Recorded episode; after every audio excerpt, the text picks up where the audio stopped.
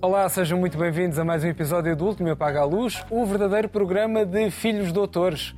Vamos avançar para a análise das notícias da semana e tenho comigo os melhores especialistas, a historiadora Raquel Varela, o especialista em comunicação Rodrigo Moitadeus, o jornalista Joaquim Vieira e a escritora Inês Pedrosa.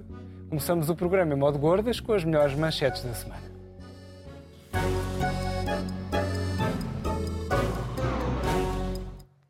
Começamos pela Inês, quero falar sobre beneficiários do RSI. Inês. Boa noite. Bom, uh, vinha esta, esta capa do público de quinta-feira e achei, bem, uma boa notícia, numa capa de um jornal, e também é bom darmos boas notícias. E é uma boa notícia não só uh, em si, claro que isto não significa que não exista uh, pobreza. Significa que. Mas significa uma coisa muito importante. Significa que quando a extrema-direita brada que temos de acabar com os governos de esquerda ou à esquerda porque é só subsídios. Uh, vivem de, uh, que a maior parte uh, que, que, a esquerda serve para, para, dar subsídios. Agora vemos que o número de beneficiários do rendimento social de, de inserção tem um, é, é, o mais baixo nos últimos 17 anos e que essas prestações são em média de 284 euros e uns cêntimos. Ou seja, não é por causa dos, dos subsídios que o país uh, não avança. E por isso esse, esse argumento da extrema-direita uh, cai por terra com esta notícia. Muito bem, começamos com uma boa notícia, quem diria, Joaquim? eu trago uh, o chumbo, pela segunda vez consecutiva, da parte do Tribunal Constitucional, de uma lei de utilização de metadados.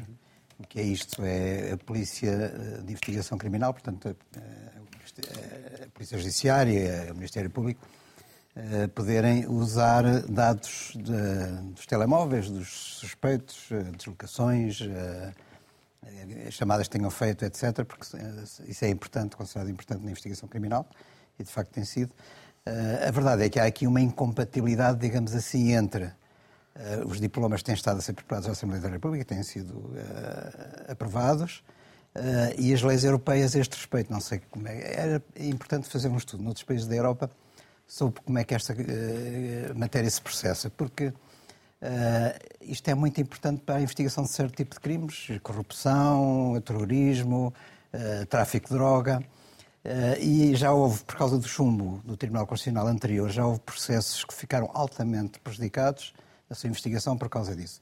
Agora, eu trouxe este, este título porque no acórdão desta semana do Tribunal Constitucional diz o novo chumbo do Tribunal Constitucional traz aviso à investigação criminal. Isto, isto quer dizer, o que o Tribunal Constitucional quer dizer é que uh, a lei que os processos ou os métodos que atualmente estão a ser usados e a lei que permite isso, o acesso básico a dados das operadoras de telemóvel ainda não foi ao Tribunal Constitucional e, portanto, há um, uma ameaça aqui de poder ainda ser o chumbo, digamos, se for apreciado essa lei o chumbo ainda abranger, digamos assim, a parte mais vasta, mais ampla da investigação criminal, e é preciso é que alguém peça a constitucionalidade dessa lei, e se isso acontecer, será desastroso, mais uma vez, para a investigação criminal e para, para, para, para a perseguição a criminosos. Agora, o que, eu, o que eu acho estranho é que, como é que se. Isto é como a história da eutanásia, que era chumbado, era vetado e depois voltava outra vez a ser aprovado, depois era enviado e depois nunca estava bem. Como é que não se entendem os órgãos, os vários órgãos de, de poder uh, do Estado português para que não haja estes chumbos sucessivos, quer dizer, corrigir aquilo que estava mal da primeira vez para não voltar a acontecer o mesmo. Mas, pelos vistos, gostam de estar sempre a bater com a cabeça na parede e a vir para trás. Mais uma vez aconteceu e, portanto, estamos, temos uma lacuna, digamos assim, e os criminosos têm terreno neste momento para poderem avançar, eh, porque provavelmente muitas das coisas que praticam podem ficar impunes devido a não existirem os instrumentos necessários de investigação desses crimes. Mesmo com esta tónica de crime, de que fala Paulo Raimundo e as questões do lobbying, Sim, Rodrigo. Eu não estava a ver televisão e, e, e apanhei estas declarações em direto. Teve imensa graça. Porque, pronto, era o PC ser PC, não é? Eles querem regular o lobby, são, são todos querem regular o crime económico. Mas o verdadeiro crime foram as privatizações, eles são todos criminosos e bandidos. E nós, muitas vezes, hoje em dia, quando, quando cada vez falamos sobre populismo judiciário e estas acusações uh, permanentes de corrupção, bandidagem, etc., apontamos o dedo ao Chega e esquecemos que durante duas décadas o PC e o Bloco de Esquerda tinham este exclusivo. Não é? Durante duas décadas nós éramos todos bandidos toda a gente ligada à economia real, não é? Todos os agentes económicos são evidentemente bandidos porque defendem a acumulação de capital. Imaginem-se o crime, não é? Portanto, são naturalmente criminosos.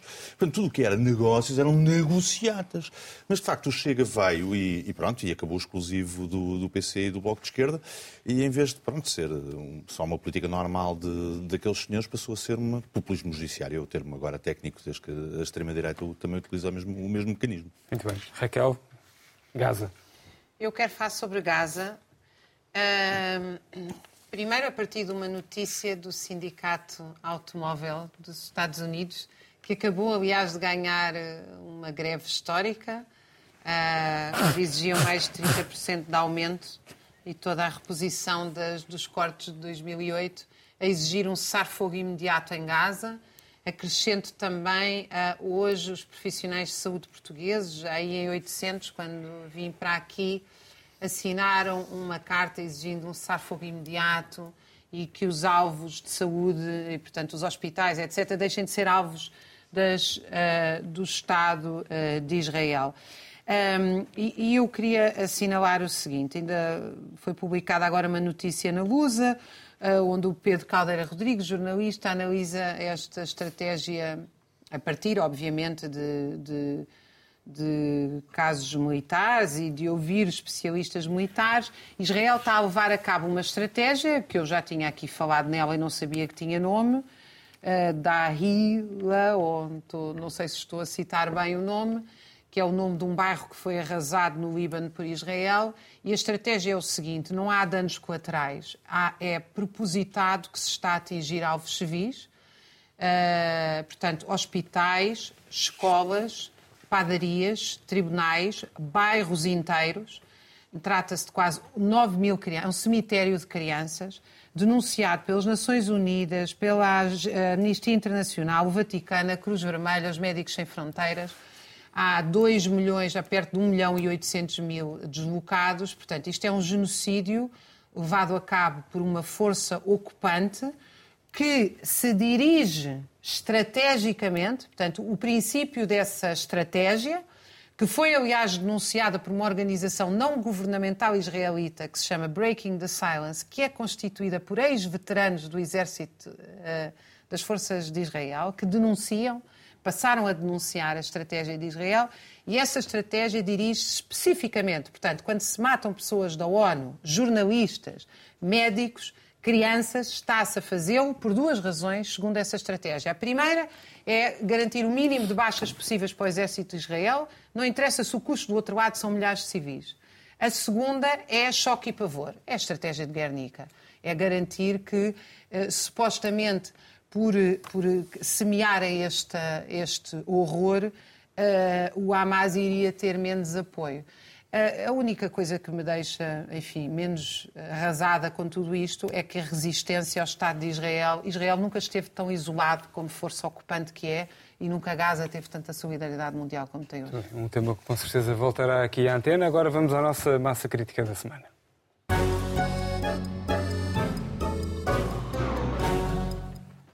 Esta semana ficou marcada novamente pelo caso que Marcelo Rebelo de Sousa adorava esquecer e arrumar, eh, como diria Trotsky, no caixote do lixo da história.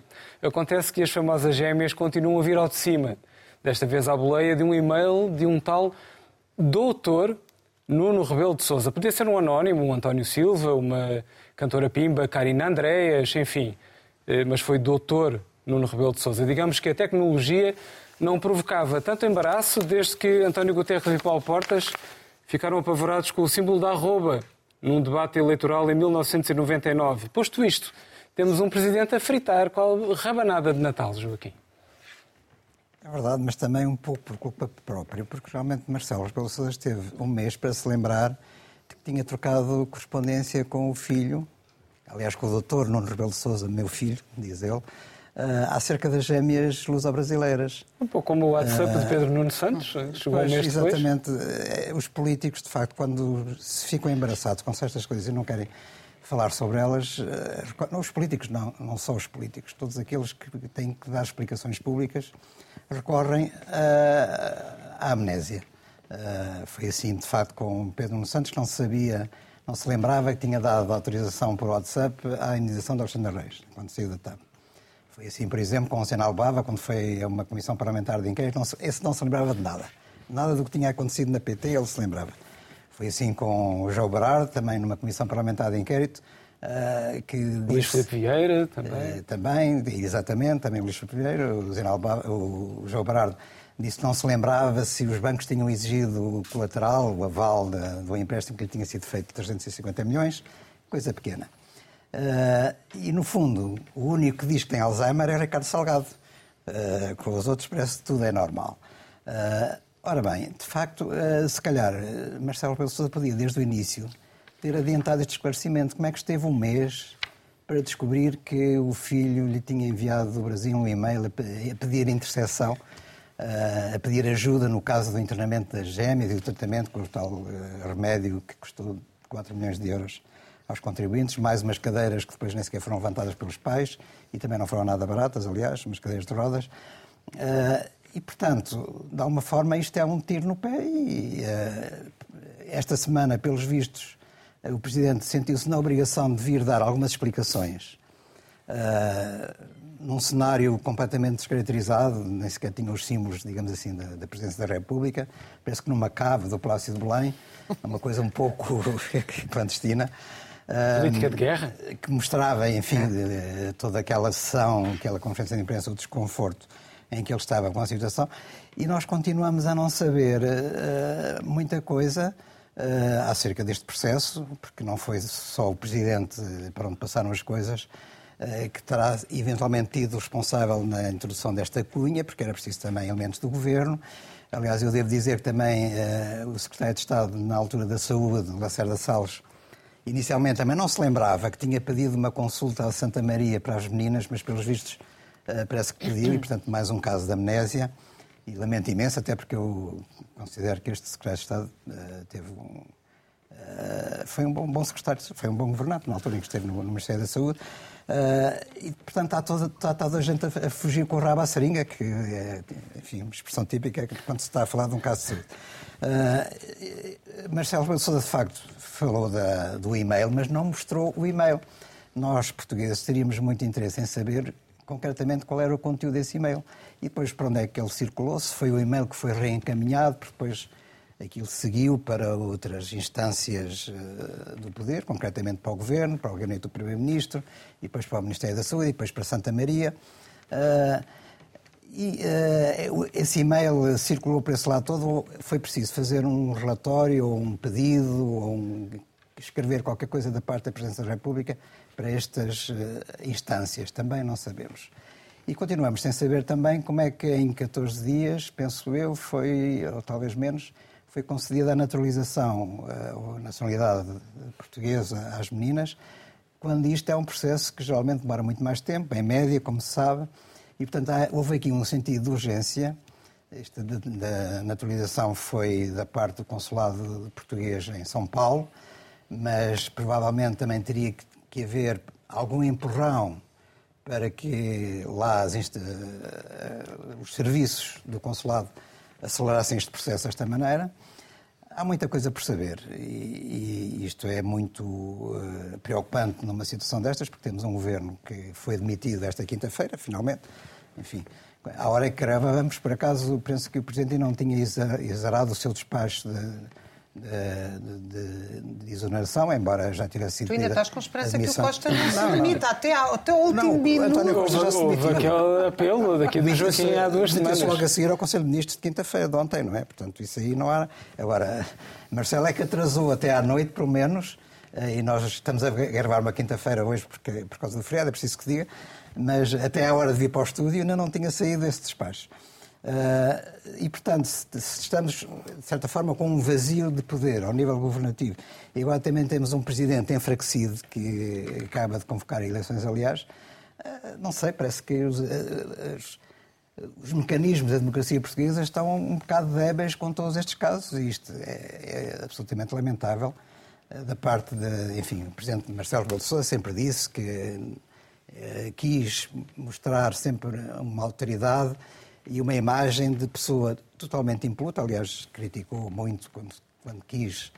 Uh, quando quis que António Costa afastasse João Galamba, uh, em abril, uh, criticou muito os, os, governantes e os titulares de poder por se apropriarem dos cargos a favor de interesses eventualmente particulares e, de certa forma, estamos aqui a ver uma situação idêntica e, portanto, pergunta às tantas para a opinião pública, para os leitores, é mas não se salva ninguém aqui no meio disto tudo? Vamos perguntar. A gente está embrulhada em atrapalhadas, em Vamos casos. perguntar à pessoa mais próxima do Presidente da República neste painel. Não sei, o Rodrigo diga. Não, eu Rodrigo? vivo ali na ajuda. Portanto, é, é, Estás muito deve ser perto. Daí, deve ser daí a proximidade. Eu, eu, eu, por acaso, isto foi um grande circo, não é? É um, é um, é um belíssimo circo porque nós começámos a discutir os pormenores todos e perdemos a noção geral. Eu, eu, fico muito satisfeito e muito tranquilo a partir do momento em que o Presidente está desconfortável, porque eu próprio ficaria embaraçadíssimo se suspeitasse que alguém teria utilizado o meu apelido.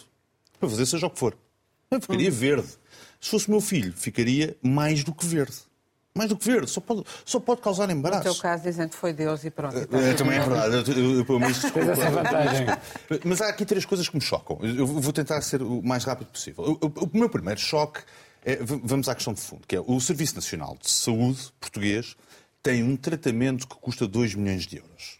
Que é um tratamento que depois fui ver, não existe na maior parte dos países ricos e desenvolvidos. Mas Portugal tem. E Portugal tem por causa de uma bebé chamada Matilde. Não- as pessoas já não se lembram dessa história. Foi em Falamos disso, 2018. eh, Exatamente. E- e Foi pouco antes desta, aliás. O governo. O Foi quê? pouco antes desta. E pro- Essa história foi pouco antes desta. Exatamente, a Be- a Bebé Matilde, do- de 2018. Exatamente. 18 ou 19. 2018. Esta foi 19 e eu acho que foi a uns meses antes. aprovação, pois, a aprovação, Foi- do, da- foi- a aprovação do foi medicamento. antes. Esta foi Foi só em pouco 20. E que transformou Passou para 20, Portugal, de facto, é um, é um problema, como temos este Serviço Nacional de Saúde, e ainda bem que o temos, ah, mas tornou, dá, dá aso a isto, a turismo de saúde, não é? Vou-lhe chamar turismo para, para ser Estás a cruel. dizer bem do SNS ou Eu digo sempre bem do, do SNS. Aquilo, aquilo que eu não percebo é- cansada, aquilo que eu pois. não percebo é porque foi uma vez mais a opinião pública que perverte a questão do custo-benefício. E isto é uma questão, então, no- é uma questão que deve ser colocada em todas as áreas da medicina pública, não é? Que é a partir de que momento é que eu já não compensa. Mas pronto, já ninguém consegue ter essa discussão racionalmente. Mas Portugal tem o, o serviço, o, o dito tratamento.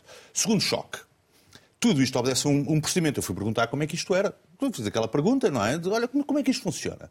O médico tem que prescrever, a direção farmácia do hospital tem que dar um parecer, o conselho de administração do hospital tem que dar um parecer, e tudo isso é anonimizado, anonimizado e vai para parecer final do Infarmed. É? Portanto, quatro passos. Há, há um, há um- há um- mas é bem pensado, não é? Ou seja, um medicamento a partir de determinado valor tem estes procedimentos todos. Não basta o médico dizer de cá a injeção e, portanto, Rodrigo, desculpa, mas não houve uma primeira resposta a dizer que não valia a pena avançar com o tratamento. eu estou- estou a- eu estou a falar do procedimento. Estou a falar, assim. a falar do procedimento. Foi negativa. O, o procedimento é este. E depois é que entraram os circuitos O, o procedimento é paralelos. este. O procedimento é este. Mas eu vou fazer, fe, vou fazer que o procedimento foi, foi cumprido. Digo eu. Terceiro choque. Ninguém, ainda ninguém disse se o tratamento resultou ou não. Que é a parte importante. A parte importante é saber se o tratamento resultou ou não. Eu, eu lamento imenso estragar a festa, mas eu, eu trabalhei, eu trabalhei na Assembleia da República. Nós recebíamos A possibilidade de resultar era escassa já, à partida. mas ninguém, ninguém fala disso, que é a parte importante. É. Se, se aquelas vidas foram salvas ou não. Desculpem lá, não, já agora. Pô, Podem, podem seguir falar sobre tráfico de influências, lobby, aquela coisa toda. Aquelas vidas foram salvas ou não. Pronto, já agora. Já, já agora, porque é disso que nós estamos a falar. Eu estava-vos a dizer, eu trabalhei na Assembleia da República, nós recebíamos dezenas, dezenas de pedidos, eh, as coisas mais chalupas. E por norma, eu, eu devo dizer, eu devo ser culpado disto, porque dei seguimento a todas. Não quero mentir nem fazer-me de, de mais corajoso. Eu acho que dei seguimento até aos chalupas. Todas, não deixei um pedido sem resposta. Sim, mas aí está certo, não se Pronto. pode discriminar ninguém. Exato! Se dás a um, tem que se Ex- a todos. exatamente. Não, dei, dei seguimento a todos os pedidos. Todos os pedidos. Lia, via o, o nível de chalupice, e às vezes o nível de chalupice era elevado, mas eu sentia que era minha responsabilidade passar. Mas Isto a propósito dos e-mails, não é? Passar. Mas, mas não, seja, mas não seja passar, olha, chegou-me isto. Até para depois não dizerem, olha, eu escrevi para aquele senhor e não, e não respondeu. Portanto, para terminar, se me choca que o filho do Presidente peça para o Presidente ver o que é que se passa com o caso das crianças, não. Não me choca. Se me choca que um secretário de Estado marque uma consulta para uma mãe que está desesperada por causa de dois filhos, não. Não me choca.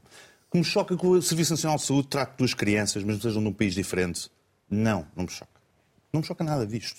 Lamento imenso. É, é trigo para cá minha falta a semana passada. a mim também não.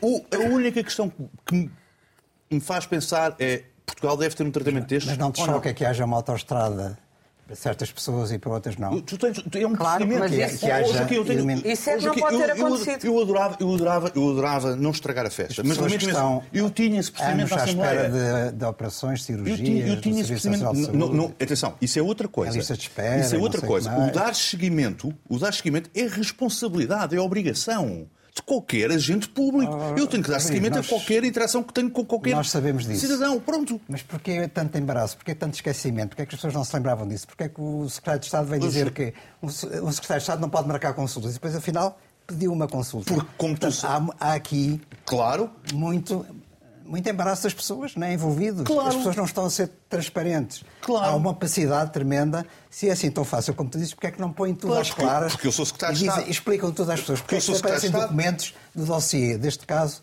do Hospital Porque eu sou Santa Maria, secretário de do Estado. arquivo. Vamos partir do princípio que toda a gente boa fé. Porque eu vou partir desse princípio. Eu sou secretário de Estado, tenho uma coisa que vem da Presidência da República, que me diz há uma, uma menina que está à procura, está à espera de uma consulta há não sei quanto tempo. Recebi este e-mail. Muito bem, sim senhor. Ligo para o, Presidente, do Conselho de Administração de Santa Maria. Tu está à espera de uma consulta, esta senhora, não sei o quê. A consulta é marcada um dia a seguir. Pronto, lamento imenso. É assim. É assim. Agora, o, o o, o que é que está mal? É o procedimento? Não, não é o procedimento. O problema é o serviço não funcionar. Isso é outra conversa. Queixemos-nos do, queixemos do serviço. Muito bem, Há, vamos há Raquel. enteados, uns que podem curto-circuitar o, o sistema. Não é curto-circuitar, não é um curto-circuito, Joaquim. Não Vamos é ver. o sistema. está- o tu dizer, o está não- a ser investigado pelo Ministério Público, pela que é Inspeção Geral das normal, é um Atividades em processo- Saúde. Portanto, Aquilo que é normal é um processo de naturalização, demora mais que um ano. Isso é que é normal. Isso, no- o, o normal seria três, seis meses. Não há razão nenhuma para um processo de naturalização não durar três, seis meses. Porque raio é que a partir de menos de um ano houve aqui um curto-circuito. Não, não, isso é que é o normal. Não, 14 dias, quer dizer. Vamos à É Raquel. normal. É porque é Não, acho da média, mais, não é? Acho que foi É mais. diferente Acho que foi mais. Acho que o Mené até esclareceu isso. Acho que foi mais. Bem, eu primeiro gostava de dizer que se eu bem li Trotsky com cuidado, não é só isso que está no caixote do lixo da história. É tudo o que se passou na política portuguesa nas últimas décadas, eu diria. Tirando Soares e Cunhal, certamente Trotsky não concordaria com nenhum deles, tudo o resto cabe no caixote da história. E esta história também cabe no caixote da história, como é óbvio. Quer dizer, segundo o procedimento avançado pelo Rodrigo, eu, como não tenho médico de família e já mandei não sei quantos e-mails para o Centro de Saúde, vou deixar de mandar e-mails para o Centro de Saúde e passo a mandar para o Presidente da República e para a Assembleia da República. E aconselho, aliás, todos os portugueses que não conseguem ter nada resolvido. Eu também tenho um familiar meu que está há quase quatro anos à espera da nacionalidade. Casado com uma pessoa portuguesa. Então vamos começar a mandar e-mails para o Marcelo Rebelo de Sousa. Porquê é que nós andamos a mandar Olha, e-mails para os mandas para a serviços? Provedoria de Justiça? É que eu envio para a Provedoria de porquê que a gente Justiça. telefona para, porquê que a gente telefona para a Saúde 24 e do outro lado, em pleno Covid, tinham uma gravação que até hoje nunca ninguém se lembrou de gozar com aquilo, que eram 10 pessoas a tossir e a última já estava morta. E o senhor ligue 9, as pessoas não conseguem ter um médico, não conseguem ter um profissional de saúde. Não façam isso. Liguem para Marcelo Rebelo de Oh, oh, oh, Sousa. Raquel, oh, Raquel, Raquel, oh, Raquel, Raquel, eu, eu, eu, eu- eu gosto de uma boa, eu gosto de uma boa encenação. é? Tens o regulador de saúde. Se quiseres ligar a alguém, tens uma coisa chamada regulador de saúde. Tens a Provedoria de Justiça, tens eventualmente até a Procuradoria, tu tens a Assembleia da República e sim, tens a Presidência da República. Tu tens não sei quantos órgãos do Estado que servem exatamente para receber queixas dos seus cidadãos. Exato. Isto não é, isto não é, nós é que achamos que não. Nós é que, nós é que, é que nos conformamos. Oh, Rodrigo, Rodrigo, agora vamos pôr as coisas onde elas são. Eu primeiro, já aqui o disse a semana passada, insisto, para mim, o maior crime que está aqui é que uma farmacêutica receba 2 milhões de euros por um medicamento. Para mim, era as Forças Armadas à porta da farmacêutica e isto está expropriado. É exatamente isso. Que é, aliás, o que se fez no 25 de abril de 74. Chegou-se aos hospitais privados, o Cruz Oliveira, secretário de Estado da Saúde, com os soldados ao lado, a população e o apoio dos médicos, disse assim: os senhores agora entregam os vossos hospitais privados ao Serviço de Saúde. Está, isso é uma, é uma descrição contada por ele. Eu disseram, ah, não me dá. Não, porque isto é nosso, é uma propriedade adquirida com suor. Eu disse, então, olha, os senhores ficam aqui presos, quando mudarem de ideias, batam três vezes à porta que nós soltamos. E a partir de agora, isto é do Serviço Nacional de Saúde. E, portanto, eu defendo que isso devia ser feito em relação às farmacêuticas. Não passa pela cabeça de ninguém que alguém ganhe 2 milhões de euros com a doença alheia. Aliás, não passa pela cabeça de ninguém que alguém ganhe 1 um euro com a doença alheia. Quanto mais 2 milhões. Eu gosto da ideia da enfermaria suíça. Para mim, essa questão fundamental, essa é a questão fundamental. Evidentemente, como isto custa 2 milhões de euros, a família estava a ser tratada numa clínica privada e os privados disseram logo não pagamos. A clínica privada, só para as pessoas perceberem o que é que significa um serviço de saúde e um serviço privado de saúde disseram não pagamos.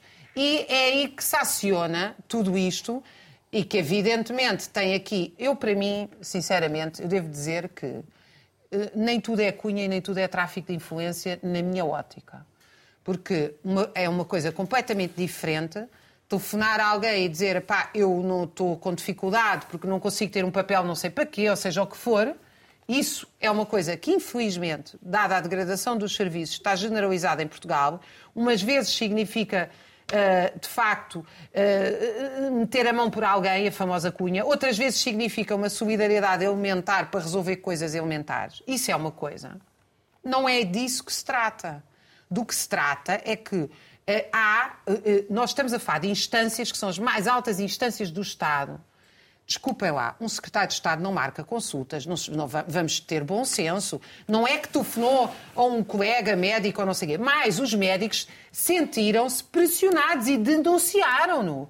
Porque que eu saiba, há uma carta de médicos, se eu bem, se eu estou esclarecida sobre isto, não sei, o Joaquim... Há uma carta que desapareceu do arquivo de Santa Maria, que acho que é essa. Que dizem que uh, o procedimento está errado, etc., ou que são contra, não, não sei. Aliás, a Estefânia já disse que recusou. Portanto, o que nós temos aqui, vamos lá ser sérios, não é dar um jeitinho para resolver um problema, é pressão política ao mais alto nível. É disto que se trata. Outra coisa, um presidente da República não é Marcelo Rebelo de Sousa. Desculpem lá, não é Marcelo Rebelo de Sousa que eu, se recebo um telefonema de uma amiga minha que precisa de uma, das explicações uh, para um aluno e diz, vê lá se tu conheces a professora não sei o quê, eu telefono à professora não sei o quê e digo, olha, o aluno está mesmo enrascado, não consegue juntá-lo aí às oito da noite. Isso é uma coisa. Outra coisa é eu, como Presidente da República, receber um e-mail de um filho meu e dar seguimento a isso. Isso é uma coisa completamente imoral. Ah, é? Desculpa lá, ele é Presidente da República. Mas era, o favor era para o filho. Presidente da República. O favor é para duas Sabes crianças, qual é a responsabilidade Raquel? ética dele? Oh, oh, Raquel, oh, Raquel dizer. tem juízo. O, A o e-mail é pedir, o e-mail é, é perguntar por um caso de duas A crianças. responsabilidade ética é dizer o seguinte: Oh, é meu filho, eu sou louco. Presidente da República, não me meto nisso. É, não, não é filho, são duas contacte, miúdas. presi- contacte, contacte a Procuradoria-Geral da República, contacte a direção do hospital, Provedoria não é. Provedoria da Justiça. É exatamente isso que tem que fazer. Não é o Presidente da República dar seguimento a um e-mail do filho. O que é isto? Isto é uma taberna ao país, Oh, oh, do oh. nosso orçamento. Oh, oh, Desculpa, isto não faz temos qualquer sentido. para não ficarmos com Isto tabulinhos. é completamente imoral e não tem nada a ver com a nacionalidade, porque eu já disse que sou a favor. Para mim, já te disse o que é que se fazia. Expropriava-se e todas as crianças. São vamos à só Inês. duas Então, crianças. Joaquim, vamos ouvir a Inês. Vamos ouvir a Inês. São duas crianças e realmente fico muito contente por, por perceber que não estou só nesta. Eu tenho sentido a ler muita coisa e sentir-me completamente eh, espantada, porque a mim ensinaram-me sempre que as crianças, devemos pôr as crianças à frente de tudo, quaisquer crianças. Menos quando Quanto- são as, as de Gaza mortas Quanto, todas as crianças, todas as crianças, não, não vou, não vou nessa demagogia, todas. Mas eh, neste caso concreto, e volto a dizer, para já não há luso-brasileiras. Há crianças portuguesas em Portugal e brasileiras no Brasil, mas isso não existe. Outra coisa que também gostava de dizer que não disse a semana passada eh, e que entretanto se tem avolumado é não se pode mostrar imagens de crianças uh, à Lagardère, como se tem feito nas, nas televisões e nos jornais. As crianças têm direito à imagem. Espero que os pais uh, se lembrem disso. Uh, e, portanto, acho normal. Uh, uh, quando eu ouvi até um médico dizer que aquelas crianças não eram, não, nem, nem, sequer eram conhecidas, não eram de cá e não eram conhecidas. O não serem conhecidas eu acho que é um valor ético claro. suplementar. E há umas, às perguntas que o Rodrigo lançou, eu acrescento outra, que é porquê é que este assunto de 2019 apareceu agora? Eu acho que quando respondemos a esta pergunta, muitas das outras começam a aparecer a, a, a, ser respondidas. E, de facto, estamos a fazer muitas perguntas, mas não as essenciais, que foram as que o, o Rodrigo já, já elencou. E, claro, que temos de saber sobre discriminação e privilégio. Claro. Porque uma coisa, claro que não pode ter sido, estas crianças passam à frente das outras todas. Agora, pode Mas parece, ser... não é? Neste caso parece. Não, ainda não ouvi dizer que passou à frente de ninguém. Claro que este, este, neste caso específico deste tratamento, e a questão essencial é, o tratamento resulta. Os médicos decidiram porque resultava, resultava melhor. A bebê Matilde está curada. Estas meninas que, entretanto, têm 5 anos, e ninguém faz essa pergunta tão simples, estão curadas. Mas isso é uma decisão que devia ser clínica. Se não foi clínica, também é muito complicado. Porquê é que não foi? Se houve uma carta que desapareceu em 2020, porquê é que agora é que se vai falar disso? Eu acho que, olhando, tenho visto nas redes sociais o médico que, que é o centro desta investigação da TVI dizer muitas coisas sobre o governo e sobre que Marcelo uh, Rebelo de Sousa é muito pior do que André Ventura e tal, talvez isso ajude também a explicar, embora seja muito triste, chegar-se a este nível de chalupice. Mas ver do que estamos a falar. Claro que no meio disto, Marcelo, que é tão inteligente, não percebeu uma coisa simples como o meu pai, que não era nenhum gênio político me dizia a mim, ao, ao meu irmão, nos dizia, quando nós entrávamos em casa tarde com muitas justificações, ele dizia só justifica quem perde. E esta, esta regra é, é, é fundamental. Para que tanta justificação num ambiente cave, como, como o Joaquim estava a dizer, as coisas aqui, uh, e para que aquela conferência de imprensa, quer dizer, por um lado estou a dar muita importância, por outro lado isto não é a Presidência da República. E depois a cena do Dr. Nuno. Quer dizer, Uh, ou bem que era o filho dele, ou bem que é o doutor Nuno. Passou do presidente dos afetos ao presidente da academia. E, portanto, agora todos falamos dos nossos filhos com grande orgulho, por doutores, uh, e, mas teve ali muito mal. E, uh, e bastava-lhe ter dito ao doutor Nuno, também acho que era era muito mais natural que o doutor Nuno lhe tivesse falado ao telefone. E, aliás, eu acho que naquelas explicações faltam elos, que são esses Nós sabemos que não falou, não é?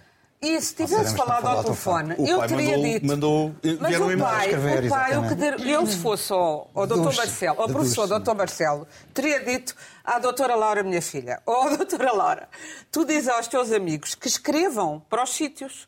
Não vais tu escrever, porque não, tu tens o nome do presidente e não vais usar isso. Mas, de facto, essas instâncias todas, eu em várias ocasiões tenho escrito e respondem. E respondem e despacham. E têm de despachar. E, e elas servem, aliás, a ex-ministra da Saúde, que também está, que vai ser ouvida, uhum. vão agora ser ouvidos no Parlamento, e espero que isto se deslinde de uma vez por todas, já disse que essas instâncias, se, se a Presidência da República respondeu, fez bem, se a, eh, a, qualquer coisa, não é a, por ser o Dr. Nuno, o Dr. Nuno não devia ter sido ele, devia ter dito a outras pessoas para escreverem, a Presidência reencaminharia.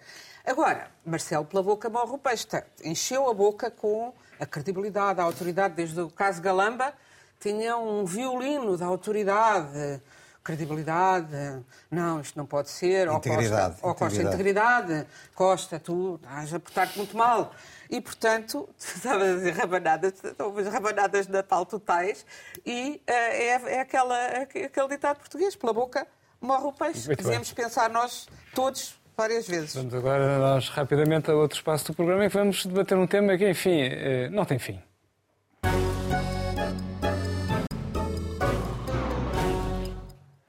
Aleluia, aleluia. Temos novo aeroporto de Lisboa. Quer dizer, temos localização fechada. Quer dizer, temos uma ideia apresentada.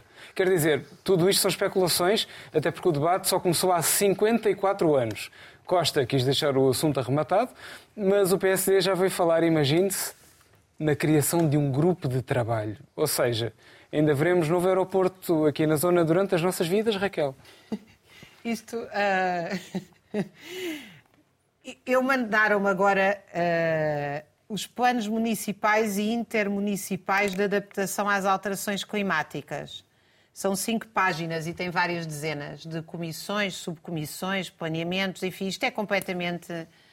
Isto para dizer que eh, eh, nós temos e temos eh, muito bons técnicos e funcionários públicos, pagos felizmente com o erário público para fazer um serviço público, que supostamente deveriam garantir todos os planos necessários, seja para o que for, e depois temos, eh, que são eh, normalmente postos na prateleira e preenchem o CIADAP e são maltratados, e depois temos uma carrada de planos e de comissões ad hoc, é, que é uma coisa, é uma forma de privatização do Estado e que tem sido feita. E, portanto, este, este mais plano, esta comissão, eu não sei.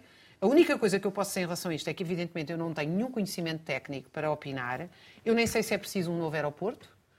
Uh, porque, por exemplo, na Holanda, uh, o Estado holandês acabou de ganhar contra a KPLM e a. Um, Ryanair uma redução de 8% do tráfego porque estava a prejudicar uh, a vida das pessoas, o sono, o descanso, o ambiente, etc.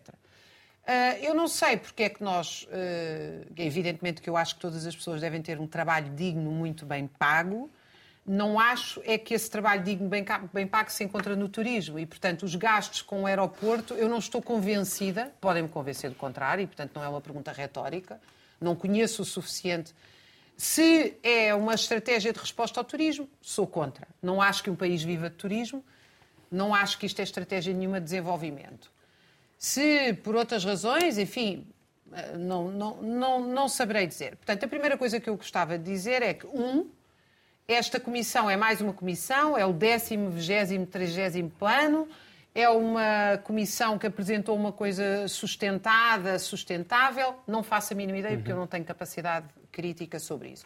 Segunda, é se nós realmente precisamos de um aeroporto, também não tenho isso uh, por claro.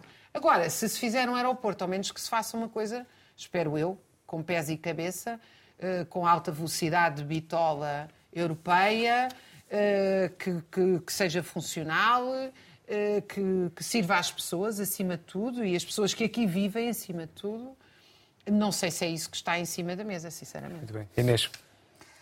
Eu acho muita graça. Não sei se desta vez se vai, se vai resolver, porque isto já dura, como tu disseste, há, há mais de 50 anos. Uhum.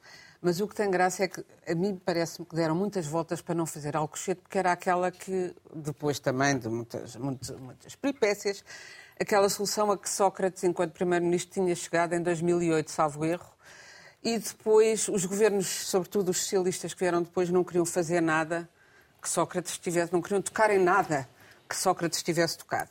Embora dê jeito a parte da energia eólica, uh, tivesse dado jeito de ter aproveitado a tal uh, coisa da, da, alta velocidade, que não se aproveitou, só se deitou o dinheiro fora e não se fez.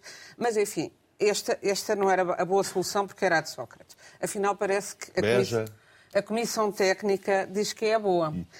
Depois apareceu Zé Luís Arnaud, que eu tinha-me esquecido, por acaso já tinha sabido isso numa das outras, num dos outros momentos em que se voltou a ter conversa de aeroporto.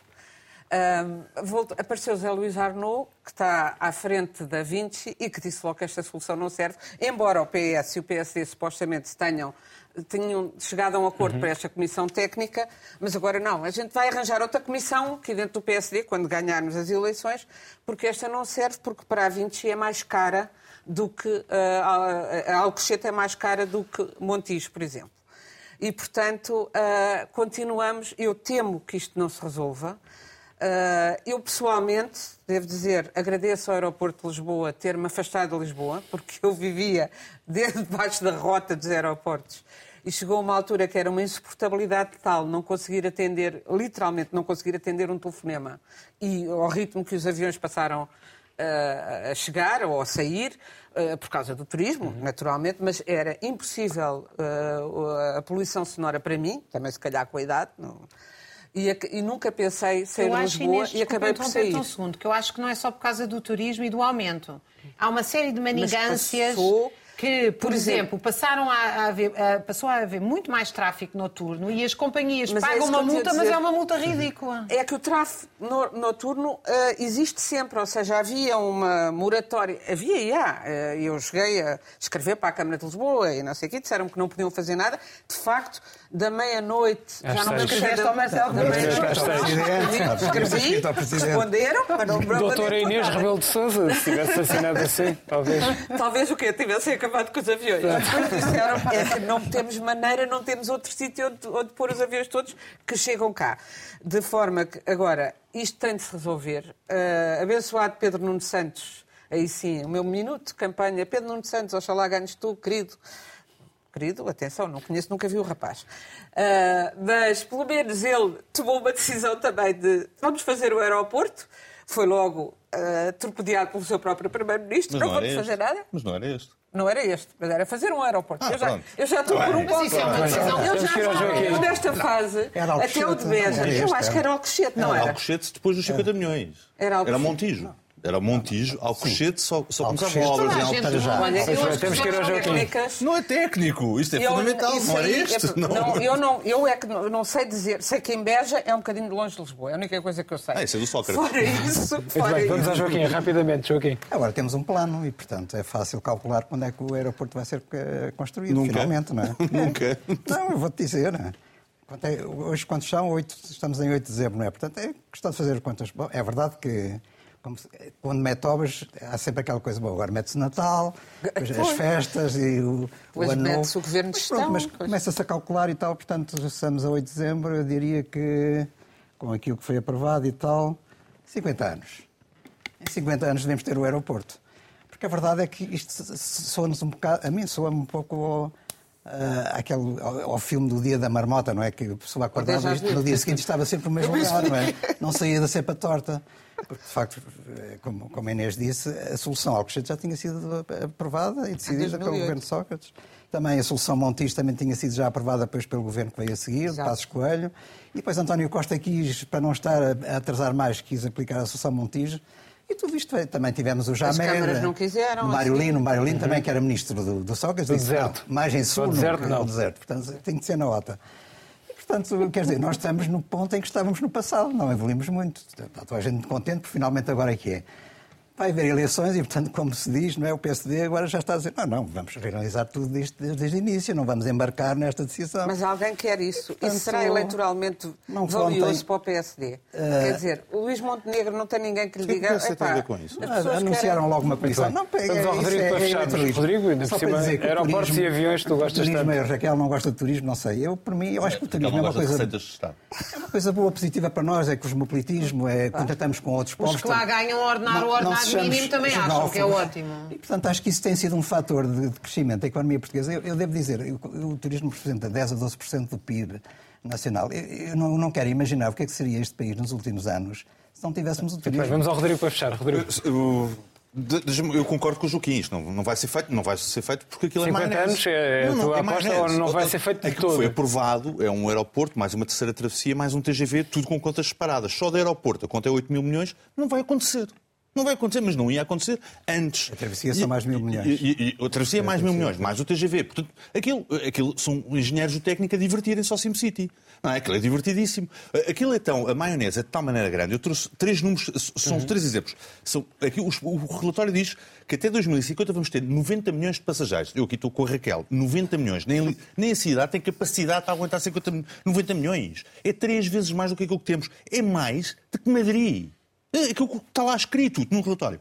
Segundo, segundo número, quatro pistas. Heathrow, que é o maior aeroporto da Europa, tem duas. Eles dizem que aquilo tem que ser em Alcochete, porque é para crescer para quatro pistas. Vamos ter 200 milhões de passageiros até 2086, que é uma coisa boa. 200 milhões aqui no território português.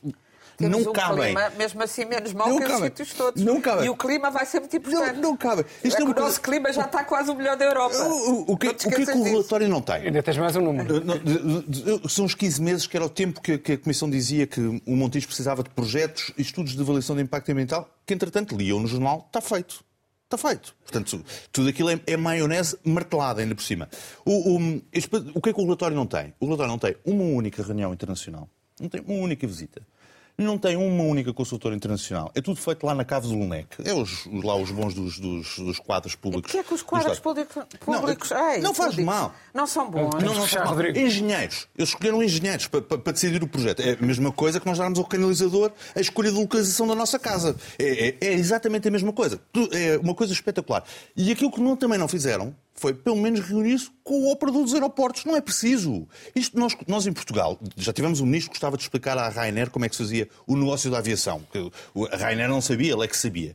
Agora, agora temos engenheiros que explicam ao maior eh, eh, eh, operador aeroportuário como é que se geram aeroportos. Qualquer dia vamos ter engenheiros ou outros quaisquer também explicar à Microsoft como é que se faz software. Nós somos um país extraordinário, ninguém quer aprender nada.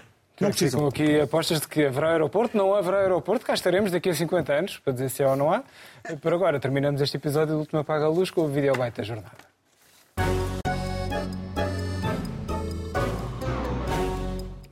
Ora bom, eu na minha ideia, o novo aeroporto internacional de Lisboa, situado em Bragança, onde era feito era aqui no meu quintal. Era aqui no quintal, porque aqui nós temos tudo para... O... Isto era a pista. Este aqui para cima, era o avião vinha e... e, e, e- até subir, que é para começar a, a, a, a- abrandar. E agora, infraestruturas. Vamos ver, infraestruturas. Primeira, silvas. Silvaram-se todos, isto era tudo prateleiras. Eu próprio tiro as silvas, se for preciso, que era prateleiras para o free shop. Perfumes, tudo. Chouriça, tudo. Free- isto era free shop. Lisboa em Bragança está tudo em cima da mesa. Despedimos com amizade. Até para a semana.